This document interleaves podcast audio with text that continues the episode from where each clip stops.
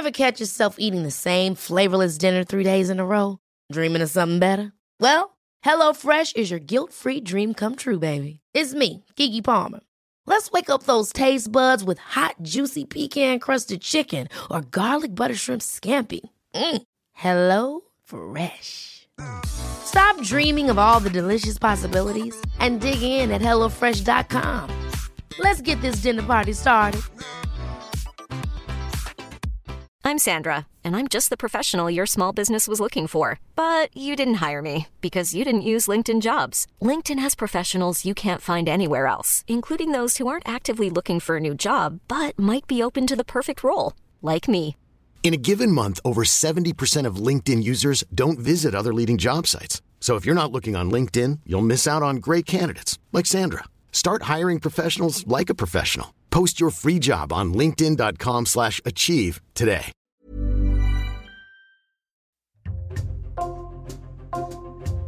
Bonjour, c'est Jules Lavie pour Code Source, le podcast d'actualité du Parisien.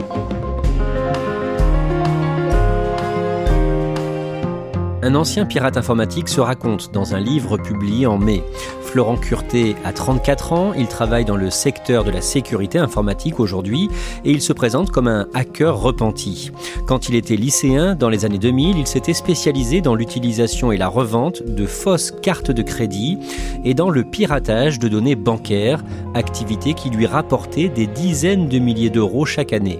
Pour une partie de ces faits, commis quand il était encore adolescent, il a été condamné par un tribunal pour enfants en 2013 à deux ans de prison avec sursis. Florent Curté témoigne dans Code Source au micro d'Ambre Rosala.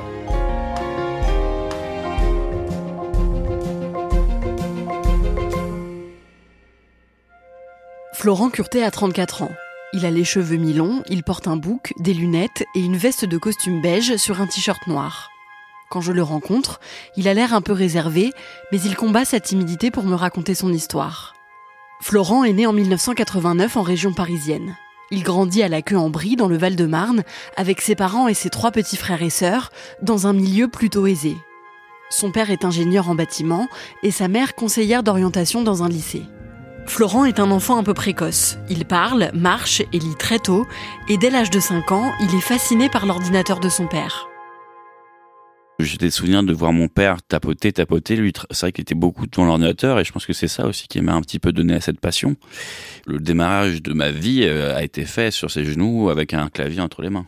Très vite, j'ai vraiment été attiré comme un aimant euh, par cette euh, boîte magique, quoi.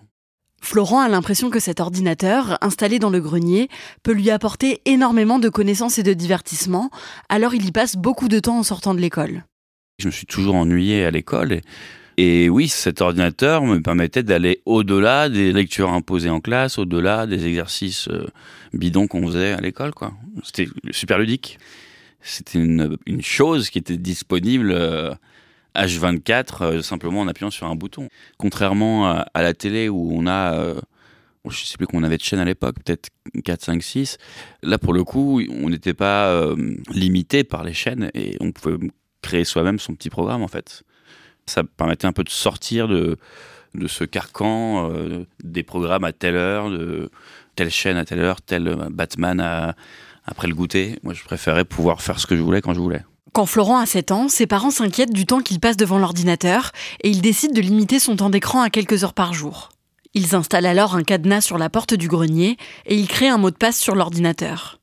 Ils ont vu peut-être une forme d'addiction et effectivement, ils ont freiné celle-ci en mettant parfois des, cadenas ou des verrouillages, des mots de passe. Et c'était d'autant plus excitant. Et donc, euh, je m'amuse à crocheter les cadenas, je m'amuse à retirer les mots de passe que mon père avait mis. Et ça m'attirait encore plus, en fait. À l'école, Florent est un très bon élève et il saute le CE2.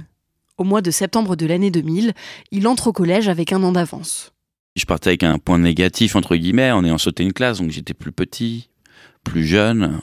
Et puis voilà, j'étais quand même scolarisé dans un collège euh, un petit peu sensible. Donc euh, j'ai été la cible de harcèlement. Ça pouvait être du simple vol, ou la pression psychologique énorme, à parfois même d'être retenu euh, contre mon gré, des coups, voilà, de la violence en fait.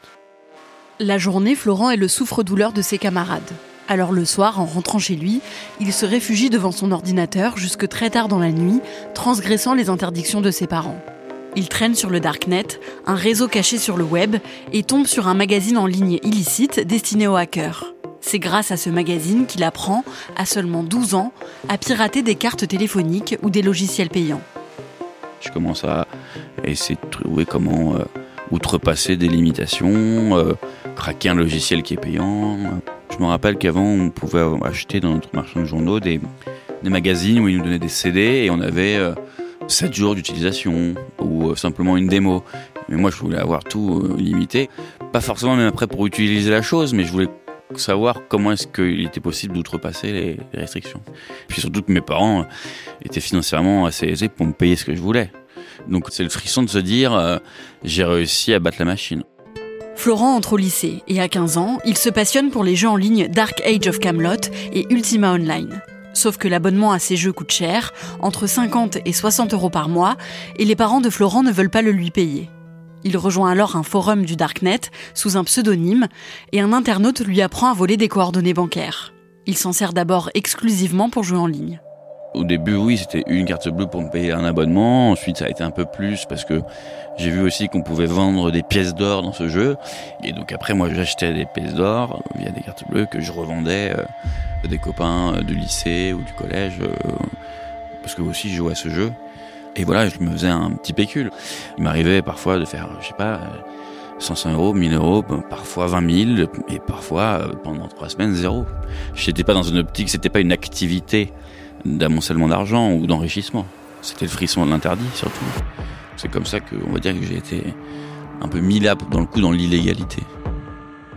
J'avais pas du tout le sentiment de faire du mal, de blesser qui que ce soit. Euh, je déjouais un peu la surveillance de mes parents, mais ça n'allait pas plus loin que ça pour moi. Florence assure d'utiliser les coordonnées bancaires de riches étrangers, souvent américains. Il récupère des centaines de données et il s'achète une machine pour fabriquer des cartes bancaires. Avec les données qu'il récupère sur le Darknet, il fabrique alors des dizaines et des dizaines de cartes de paiement qu'il revend ou qu'il utilise lui-même. Lorsque je partais sur euh, Paris pour faire mes emplettes, euh, je me fabriquais mon, avant d'y aller, mon identité. J'apprenais par cœur un nom, une date de naissance, un accent s'il fallait que je mime un accent étranger. Je disais que j'étais fils de diplomate. Et voilà, c'était un peu théâtral, c'était un jeu en fait. Je m'achète des fringues, produits de luxe ou des consoles. Je fais plaisir à mes copains de lycée. On sort en boîte, tout ce qu'un ado rêverait d'avoir en fait. J'étais plus un élève lambda. On m'appelait le petit parisien parce que j'étais bien sapé, parce que euh, c'était un petit peu ébruité le fait que j'avais des certaines largesses financières. C'est plaisant, mais euh, je n'étais pas dupe non plus. Je savais très bien qu'on m'aimait pour une certaine chose. Il y avait des amitiés sincères, mais il y avait aussi des amitiés intéressées. Rapidement, les parents de Florent se demandent d'où vient tout cet argent. Quelques mois plus tôt, pour se couvrir, Florent a créé une petite société de vente d'accessoires pour téléphone, et pour justifier tout ce qu'il gagne, il dit que son activité marche très bien. Mais au fil des mois, ses parents ont de plus en plus de doutes. La mère de Florent le soupçonne de vendre de la drogue, alors elle fouille dans sa chambre. Elle tombe sur un album photo, mais pas rempli de photos. Elle trouve des dizaines de cartes bancaires, avec des noms différents, des, cartes de toutes les couleurs, euh, gold, euh, silver, euh, platinum, machin. Je suis mis en face de mon erreur, hein, je suis obligé d'admettre. Je dis que oui, c'est que je suis un peu loin, que j'arrête les conneries en fait. Et donc voilà, moi je me suis engagé à le jeter, je l'ai foutu au feu devant elle, et je fous ça dans le barbecue. voilà. Malgré la promesse qu'il a faite à sa mère d'arrêter de pirater des données bancaires, Florent n'arrive pas à s'en empêcher et il recommence. Je pense que c'est une forme d'addiction. C'est quand même un moment charnière de la vie, c'est très dur, euh, le collège et le lycée, parce qu'effectivement, on se construit, on construit ses premières relations sociales euh, un peu solides, peut-être les premiers amours, et on est connu au lycée pour ça, on, on a un certain train de vie, euh, on a une réputation à défendre et peut-être effectivement que je me disais que si je n'avais plus ça, je n'existais plus. Le lundi 11 juin 2006, Florent a 17 ans et il passe sa première épreuve du bac, l'épreuve écrite de philosophie. Le lendemain, vers 6 heures du matin, il est réveillé par des policiers qui tambourinent à la porte de la maison familiale. J'entends que ça gueule en bas, je me dis tout de suite que c'est pour ma pomme, que c'est fini quoi. Et après, bah, ils montent, ils font une perquise de la mort chez moi, ils ruinent complètement la chambre d'enfant, mine de rien, en fait. Hein. Tout est foutu par terre. Enfin, ouais, c'est une image de chaos, un peu comme dans les films, en fait. Hein. Et voilà, bon, bah, j'assiste là un petit peu ébahi. Je m'en doutais un petit peu, parce que j'allais un peu plus, de plus en plus loin. Mais je suis un peu vidé, quoi. Et surtout flipper de ce qui peut arriver après, quoi. Et puis bah je coopère parce que ça sert à rien de cacher quoi que ce soit. Et puis voilà, ils trouvent euh, des cartes, ils trouvent euh, du matériel informatique et puis ils m'embarquent. Je me dis que c'est fini, que je reverrai peut-être plus mes, mes parents quoi. Soupçonné d'avoir participé à un réseau international de vol de données bancaires, Florent est placé en garde à vue par la police française. Il est emmené en cellule dans un commissariat parisien avant d'être entendu par les enquêteurs. Dans une mini-cage, euh, sans fenêtre, sans air, sans rien, et euh, avoir la gamelle qui est jetée à même le sol euh, pour bouffer, euh, c'est une torture. Mais après, sinon, pendant les auditions avec les policiers, ça se passait plutôt bien parce que je me suis rendu compte que ces gars-là étaient un peu comme moi. On avait tous la même passion de l'informatique, sauf que eux, c'était du bon côté et moi du mauvais. Pendant sa garde à vue, Florent coopère. Il passe ensuite devant le juge qui demande à ce qu'il soit emprisonné de manière préventive. Il est donc emmené à la prison de Nanterre avec d'autres détenus. On est parqué dans le fourgon pénitentiaire euh, sans fenêtre et on tourne dans Paris euh, pour arriver à Nanterre. On voit pas ce qui se passe et puis après voilà, ils ouvrent le fourgon et puis bam, t'as la prison quoi. Les murs extrêmement hauts, euh, on vous prend vos empreintes palmaires, on vous fait une, photo, on vous donne votre carte de détenu, on vous fout à poil, on vous on vous cherche un petit peu si on cachait pas des choses dans les parties intimes. Voilà, l'humiliation est extrême. En prison, Florent passe le temps en lisant, en dessinant ou en jouant au morpion. Il n'y a pas grand-chose à faire. Donc ça fait beaucoup réfléchir. Moi, ce besoin de contrôle que j'avais sur ma vie et sur les machines, je les avais plus du tout en prison, donc c'est un laisser-aller en fait. Et bon bah voilà, on pense à sa famille, mais on pense aussi positif. On se dit euh, qu'on va peut-être réussir à s'en sortir et faire quelque chose de bien après. Ça me fait relativiser. Trois semaines après le début de sa détention préventive, Florent est convoqué par le juge. Comme il était mineur au moment des faits, il accepte de le libérer sous contrôle judiciaire le temps de l'instruction avec une condition stricte qu'il décroche son bac en septembre. Florent sort donc de prison en juillet et il retrouve sa famille dans le Val-de-Marne. Il passe l'été à réviser et en septembre, il se présente à la session de rattrapage du bac. Je l'obtiens, je suis très heureux, j'appelle ma famille, tout le monde est très heureux, tout va très bien. C'est pas comme si tout était terminé, mais globalement, voilà, c'est bon maintenant. Tu fais la paix toi-même, tu fais la paix tes parents et tu repars à mon pied. J'étais un féru aussi d'entrepreneuriat, de création de projets. Et donc, euh, je me suis mis dans une dynamique du, euh, du voilà, tu vas faire des grandes choses, euh, voilà, t'as une seconde chance, ça va être top. Je me vois pas repartir en prison, je me vois pas aller autrement que de l'avant et dans le positif. Florent entre en école de commerce. Après son passage en prison, il ne touche quasiment plus à son ordinateur, à part pour prendre des notes pour ses études, et il s'éloigne de l'informatique. Cinq ans après son arrestation, Florent est convoqué au tribunal. Il a alors 23 ans, mais il est jugé en tant que mineur. Il risque jusqu'à 20 ans de prison. Et puis voilà, bah, je suis face à mes juges, quoi. Hein. effectivement, c'est impressionnant. On m'annonce les faits, on, me pose des questions, l'avocat fait sa plaidoirie, et puis après, euh, je crois que j'ai eu à peine le temps de fumer une cigarette avec mon avocat, qu'on a été rappelé pour le délibérer. On serre un peu les fesses. Qu'est-ce que, de quoi je vais être puni? Et euh, bah, voilà, j'ai eu cette chance, euh, seulement euh, un an de sursis, un an de prison avec sursis, et une forte amende. C'est un soulagement. Quelques mois après le procès, son diplôme de commerce en poche, Florent décide de renouer avec l'informatique. Il entre dans une école d'ingénieurs spécialisée en sciences du numérique et il se remet à niveau. En 2015, à 26 ans, il devient pentester, un hacker éthique missionné pour prévenir les cyberattaques. Parmi ses clients, de grandes entreprises, mais aussi des services de police ou de renseignement. Je fais des tests d'intrusion sous mandat d'une société qui nous commande une mission en fait et qui nous dit voilà, mettez-vous à la place d'attaquant et dites-nous où sont nos vulnérabilités. Je me mets dans la tête ou dans la peau d'un attaquant. Mais je pense pas un seul instant à utiliser ces compétences dans l'illégal. C'est juste me dire, j'ai bien réussi ma mission, j'ai fait un super rapport, il est épais comme ça. Voilà, c'est super intéressant de renforcer une société en fait. Je trouve que c'est une belle fin à cette histoire qui avait mal commencé.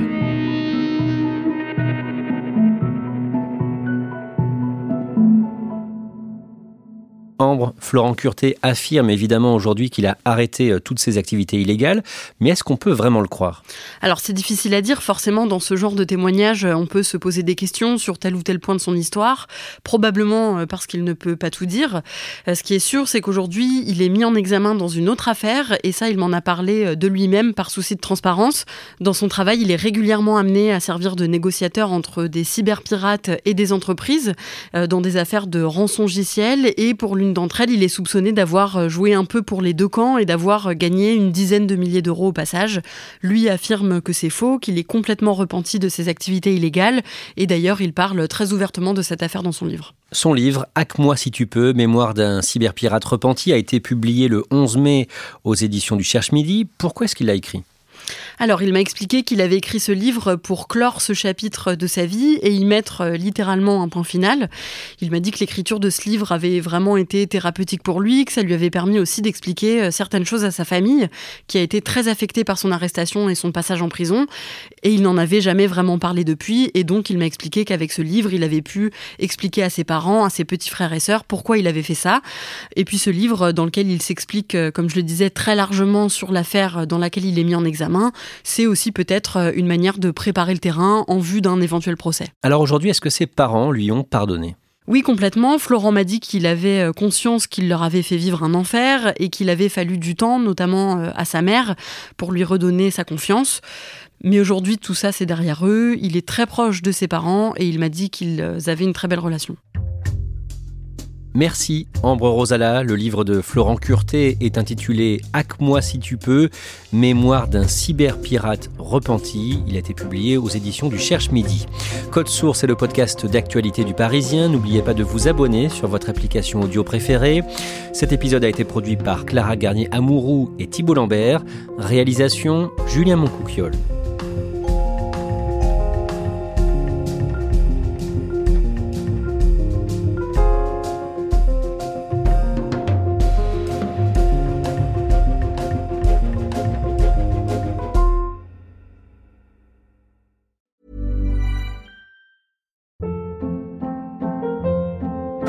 Hold up. What was that? Boring. No flavor. That was as bad as those leftovers you ate all week. Kiki Palmer here, and it's time to say hello to something fresh and guilt-free. Hello Fresh. Jazz up dinner with pecan-crusted chicken or garlic butter shrimp scampi. Now that's music to my mouth. Hello Fresh. Let's get this dinner party started. Discover all the delicious possibilities at hellofresh.com.